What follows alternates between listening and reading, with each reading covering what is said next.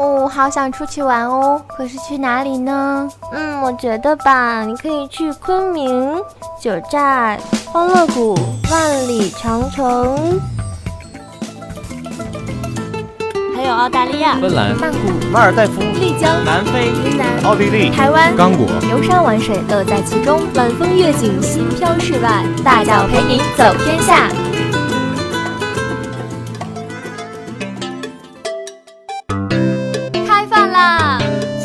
粉条、桂林米粉、放酱料、黑秋阳，四川的夫妻肺片和麻婆豆腐。让听觉开启你的味觉，把快乐带进你的晚餐，绝对的味觉刺激，快乐的饮食享受，吃遍天下美味，好吃听得见。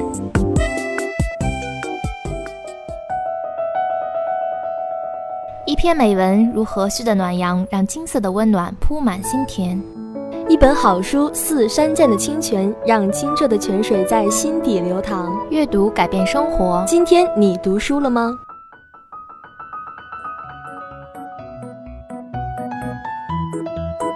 美食、美景、美文，外加一份美丽心情。周五悠闲的傍晚，让我们带您一起休闲三加一。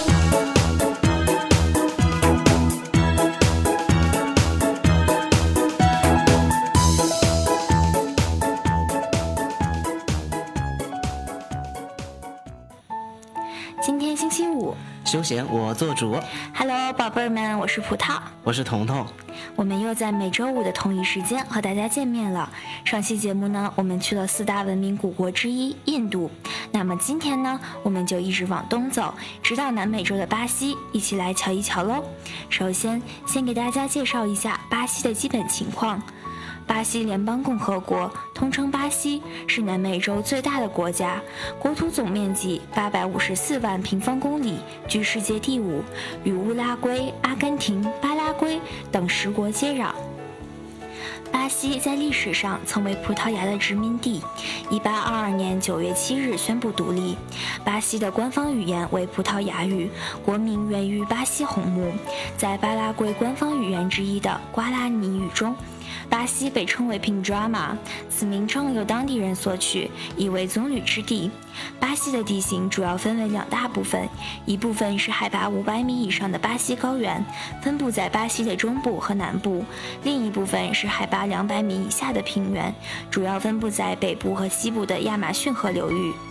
巴西大部分地区处于热带，北部为热带雨林气候，中部为热带草原气候，南部部分地区为亚热带季风性湿润气候。巴西国旗呈绿色长方形，长与宽之比为十比七，中央为黄色菱形，菱形中央是深蓝色圆形天球仪，圆形白色绶带上书以葡萄纹“秩序与进步”。与巴西人打交道时，不宜向其赠送手帕或者刀子。巴西人大多数信奉天主教，另外也还有少部分人信奉基督教新教、犹太教以及其他宗教。巴西人忌讳数字十三，他们普遍认为十三是个不祥的数字，是会给人带来厄运或者是灾难。介绍了巴西的基本情况和一些民俗之后，我们就要带大家正式的前往巴西去逛逛了。大家都知道，巴西是一个对足球狂热的国家，也是一个信奉天主教的国家。有人说，巴西有名的地方除了足球场外就是教堂。那么下面我就要给大家介绍一下巴西的里约大教堂。里约大教堂历经十二年的时间，终于在一九七六年落成并投入使用。它的风格迥异于同时期欧洲古老典雅教堂。里约大教堂的主体建筑是一座顶端呈圆锥形、造型时尚、给人金字塔般印象的钢筋水泥为主要建筑原料的现代建筑。教堂全身高八十米，底座直径一百零六米，据说可容纳两万人。教堂正门前是教皇保罗二世的铜制塑像，左侧是顶端竖立着十字架的钟楼。建筑群庄严肃穆，奇特的造型在现代化的楼群建筑之中显得独树一帜。教堂的主体建筑都是由规整的框架结构以及方框构成，从外面望去像是一架高耸入云的天梯，所以该教堂又被称为天梯教堂。大教堂不仅外观独特，里面更是宽敞明亮，带状分布的落地玻璃熠熠生辉，既气派又美丽。教堂周边环境优雅，无形中衬托着教堂，使其远观草木生机盎然；近观则被其恢宏的气势所折服，让来到这里的每一个人都得到心灵的洗涤。科尔多瓦山高约七百一十米，位于里约市蒂茹卡国家公园内。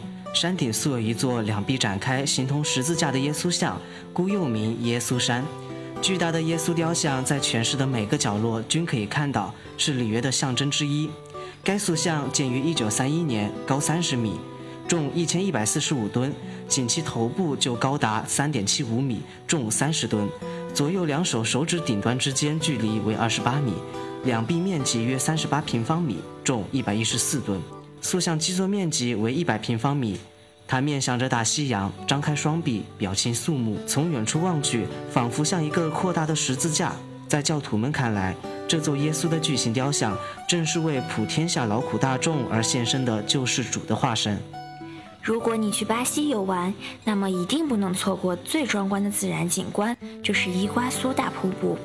伊瓜苏大瀑布是世界上最宽的瀑布，有位于巴西巴拉那州和阿根廷边界上的伊瓜苏河，从巴西高原灰绿岩悬崖上落入巴拉那峡谷形成的瀑布，为马蹄形瀑布，高八十二米，宽四公里，其宽度是北美洲尼亚加拉瀑布的四倍。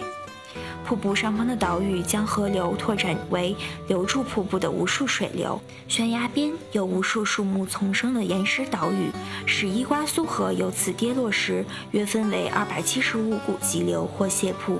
许多个别瀑布在中途被突出的岩石击破，使水流偏转而水花飞溅升腾，产生如彩虹漫正般的景色。从瀑布底部向空中升起近一百五十二公尺的雾幕，与彩虹辉映，蔚为奇观。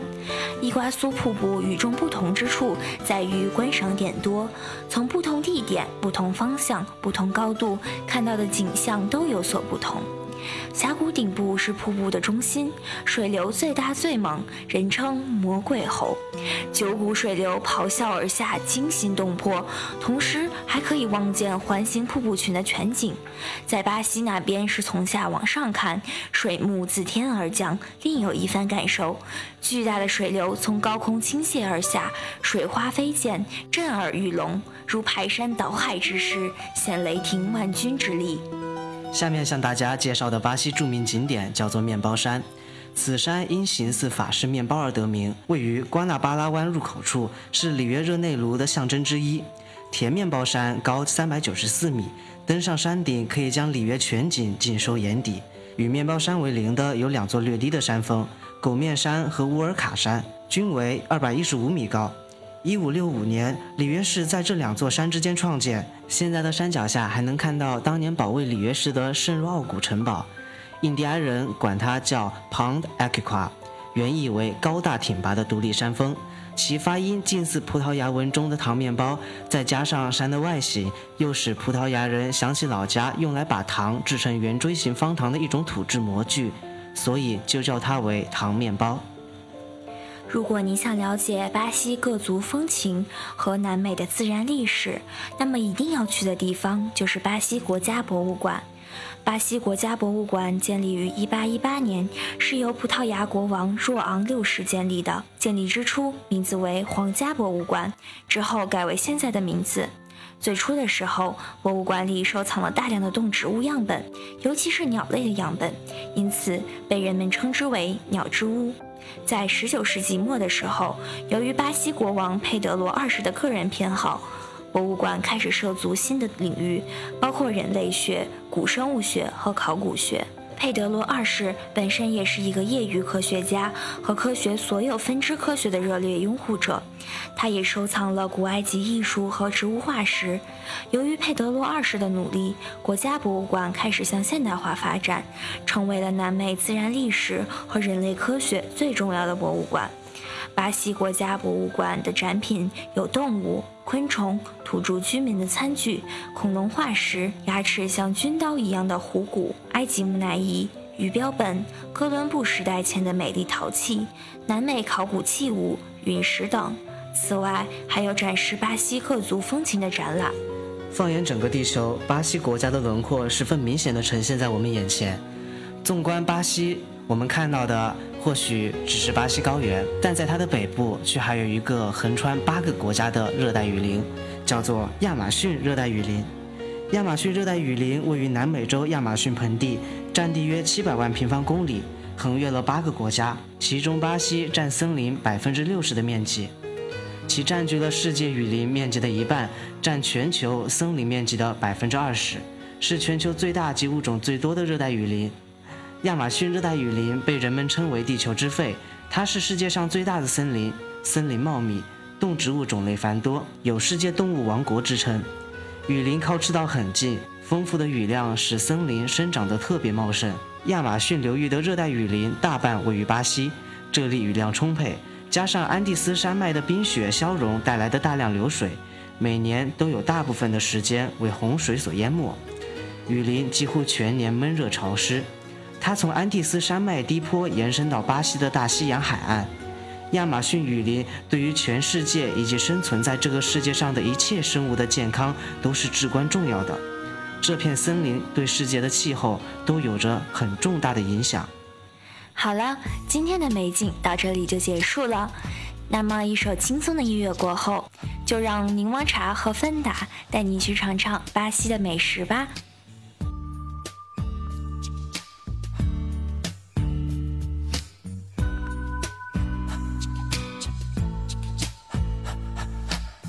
No matter what they tell us, no matter what they do,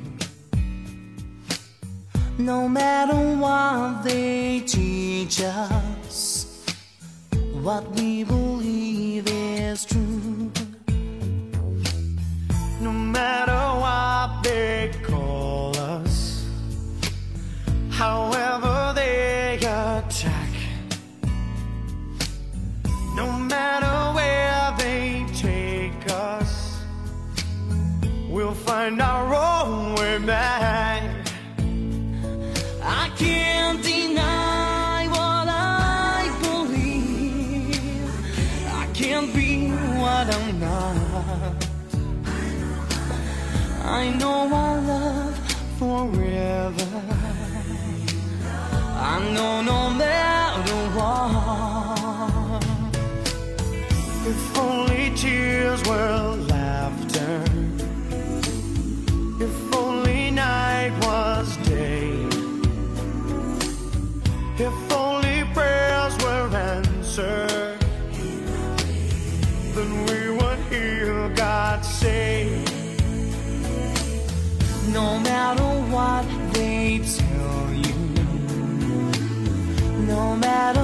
what they do.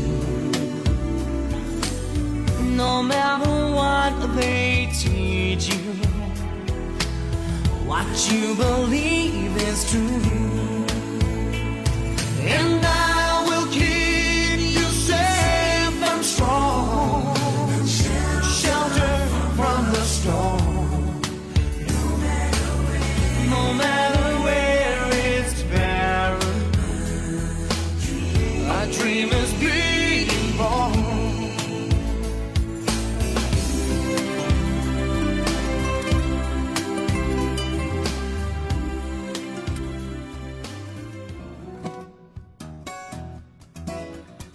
回来，我是芬达。我是柠檬茶。巴西是欧亚非三洲移民集聚之地，因此饮食上深受移民国的影响，融合了各个移民国的饮食习惯，又带有浓浓的巴西风味，使巴西美食成为独一无二的奇迹。巴西南部土地肥沃，草木生长繁盛，有众多的牧场安置在这里，由此烤肉就成为该国最常见的大菜。而东北地区则主要以木薯粉和黑豆为食，其他地区也分别以大米、豆类为主食。美食分区明显，也成为巴西美食的一大特色。巴西烤肉是巴西的国家招牌菜，在巴西的每个角落，烤肉都是能登大雅之堂的风味菜之一。这主要得益于巴西发达的畜牧业，肉多菜少也是巴西饮食的一大特色。巴西人民惯常喜爱猪牛肉，一般富有的人家更多喜爱牛肉，反之则以猪肉为主。烤肉是巴西著名的风味菜，每逢家宴、野餐都是必备的食物。巴西烤肉主要是以烤牛肉、火腿肠为主，刷过酱汁的原材料被穿在一个特制的器具上，放到火上翻烤，期间随着火势翻转，并刷上油，直至金黄，扑鼻的香气将会使你胃口大开。巴西烤肉最有特色的是它的吃法，一般是餐厅中央会放一些西式的自助餐，在烤肉没上之前，客人会先吃一点这些东西。烤肉在一般开餐后十五分钟就可以上了。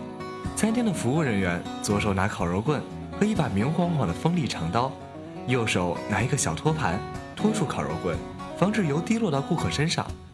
如果你想吃烤牛肉，在拿了这个烤肉的服务人员经过你身边时，桌上有一个牌子，翻到绿色面，它就会来到你的身边，麻利的用刀片下表面烤得焦黄的牛肉，用脱烤肉棍的盘子接住，放在你的餐盘中。你还可以挤一点新鲜的柠檬汁在上面，很是爽口。拉美大国巴西以咖啡质优味浓而驰名全球，是世界上最大的咖啡生产国和出口国，素有“咖啡王国”之称。咖啡原产于非洲的埃塞俄比亚，1727年传入巴西。巴西位于南美洲东南，地处热带和亚热带，独特的地理和气候条件很适合种植咖啡。加之劳动力廉价，咖啡种植业迅速兴起。19世纪，巴西的咖啡种植几乎遍及全国，随后又形成持续近一个世纪之久的咖啡繁荣期。咖啡大面积种植给巴西带来了财富和繁荣。20世纪初，巴西的咖啡产量占世界总产量的百分之七十五以上，从而赢得了“咖啡王国”的美称。巴西咖啡用它优秀的品质、浓郁的香味、绝佳的口感而备受世界人民青睐。其中，罗百氏咖啡是出口贸易中最受欢迎的。巴西咖啡因含有较低的酸味，因而别具风味。淡淡的青草香，糅合着这酸味和咖啡的甘甜苦味，使巴西咖啡口感顺滑。豆子炖肉，顾名思义是以豆类和肉烹煮而成。巴西除南部外，大都以豆类为主食，这直接决定了人们食材的取材范围，也使豆类堂而皇之地进入了巴西菜系。豆子炖肉是巴西的全民大菜，是人们日常食用的家常菜之一。炸鸡肉包是巴西的一道特色小点心，也是巴西街头最具人气的小吃，在当地不管男女老少都会喜欢吃。炸好的外形类似国内的小笼包。传说这是为了给只喜欢吃鸡腿肉的瘦弱的巴西王子而产生的一道美食，之后广泛流传到整个南美。炸鸡肉包主要用切碎的鸡肉、番茄酱、洋葱、西洋香菜叶、奶酪和生炸的土豆泥做成，又美味又便宜，非常容易让人流连忘返。特色鸡尾酒，在巴西有一款特色鸡尾酒必须一试，因为你在其他国家非常难以喝到。但是在巴西却到处都能喝到，在海滩上有很多小贩在卖。它的原料很简单，糖、青柠和利口酒。为什么说其他地方吃不到是有原因的？因为这颗利口酒非常不普通，它叫做卡查卡，它是用新鲜的甘蔗汁蒸馏而成的。这种酒百分之九十九都被本国人消耗了，只有百分之一才出口到其他地方。对巴西人真是佩服，所以这必须得来一杯。巴西风味椰奶虾是一种明显的巴西非洲遗产，是用熬成的浓汤煮上美味的虾和椰子。此种美食有时会与米饭一起进食，有时也可作为零食单独享用。当然，不论以何种形式食味椰奶虾，都会非常美味，具有奶香浓郁的海鲜风味。马黛茶。马黛茶本来是阿根廷的特色之一，但在巴西也是人们平时最常见的饮品。在巴西南部靠近阿根廷的一些地区，走在街上，你会看到很多当地人手里拿着一个棕褐色、像葫芦一样的容器，容器里面装满了绿色粉末状的东西，还插着一根白亮亮的金属吸管。他们一边走一边不时地喝上两口，一副很享受的样子。而一到节假日，在公园里、马路边，巴西人三五成群坐在一起，一边聊天一边喝着葫芦里的东西。他们喝的就是马黛茶。鳕鱼球是一道下酒菜，由于深受葡萄牙饮食文化的影响，巴西人也非常喜爱吃银鳕鱼。里约人喜欢在看球、聊天时一边喝啤酒一边吃鳕鱼球。厨师们将鳕鱼切碎，与面粉裹在一起，在油锅里炸一下就可以捞出了。它口感偏咸，肉质鲜美，油炸后酥脆爽口，广受欢迎。吃饱喝足之后，就让我和彤彤一起跟大家聊一聊有关巴西的文化吧。这是休闲带给大家的一点小福利哦。由于举国上下对足球的喜爱和其男女国家队在世界大赛中取得的优秀成绩，巴西有“足球王国”之美誉。巴西足协成立于1914年，在1923年加入国际足联。至2014年，巴西已是连续第二十次进入世界杯决赛圈。巴西足球队传统队服为带绿色条纹的黄色上衣、蓝色短裤、白底绿条纹的球袜；新队服为带黄色条纹的深蓝色上衣、白色短裤、深蓝色底黄条纹的球袜。巴西球队的知名球员有贝利、卡卡、罗纳尔多、卡洛斯等，其中以贝利最为知名。他曾获得过二十世纪最伟大的运动员的称号，被人誉为“球王”。聊完足球，我们再来跟大家说一说桑巴。桑巴是音乐加舞蹈的混合体，音乐主要由弦乐、打击乐和歌手来共同完成，而舞者则负责舞蹈的部分。桑巴是巴西最具代表性的国家特征之一。如果用一句话来形容桑巴，桑巴是欧洲白人音乐与非洲黑人音乐融合的产物。其实，大部分巴西音乐都是在这样的大背景下产生的：一边是随着非洲黑奴登陆巴西的黑人音乐。一边是欧洲，尤其是德国和意大利移民的欧洲音乐。当这两种音乐在里约热内卢融合的时候，就诞生了我们所知道的桑巴。每年一度的狂欢节是桑巴音乐展示的最佳舞台。来自欧洲、全球其他地方以及巴西国内的游客会在每年二到三月份挤满里约热内卢和萨尔瓦多，巴西的两个旧都。也是巴西音乐最重要的两个发源地。著名鼓团或者桑巴学校的游行演出是狂欢节的精华所在。里约的狂欢节其实就是各个桑巴学校一年一度的竞赛，每个学校都会为这个比赛编写并推广自己的主题曲，进行大量的舞蹈和打击乐排练，制作华美的演出服，一切只为了在那个长约一公里的著名狂欢大道上进行一次完美的演出。里约狂欢节以华丽、激昂、明亮、节奏超快著称。二零零八年的里约狂欢节有一个桑巴学校的演出达到了每分钟一百四十拍以上，对于舞者这几乎是不可能达到的极限速度。而到了东北部巴伊亚州的萨尔瓦多，桑巴的节奏变得缓慢了一些，去掉了音色极其明亮的乐器，更富有黑人律动。这里的游行演出不是比赛，完全是娱乐。而且这里是桑巴的真正诞生地，因拒绝商业化而使得狂欢节保留了更为传统的面貌，所以很多人在体验过里约的狂欢节之后，更愿意前往萨尔瓦多体验那里的文化与节奏。怎么样，今天的福利是不是很棒棒呢？啊，那以后这种福利会更多哟。由于时间关系，今天的节目到这里就要结束了。感谢导播八角，编辑可乐，我是芬达，我是柠檬茶。另外，祝大家端午节快乐，假期愉快哦！拜拜。